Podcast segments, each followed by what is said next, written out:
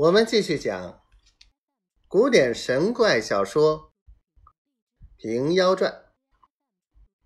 王泽义起人夫，就周厅改造王府宫殿，与朝廷制度一般。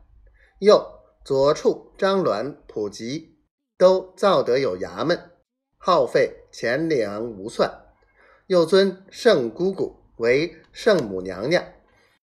创造行宫一所，以备他不时来往，百姓昼夜并坐，无不皆愿。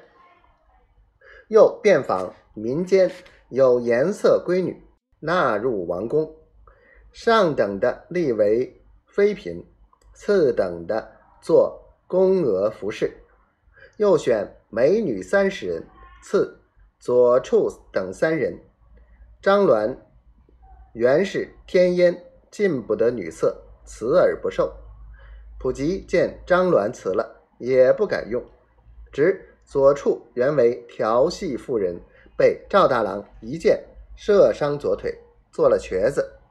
今日纵然学得一身法术，淫心不改，收纳了十个美女，日夕取乐，又各处自行选取，与王泽赌赛的受用。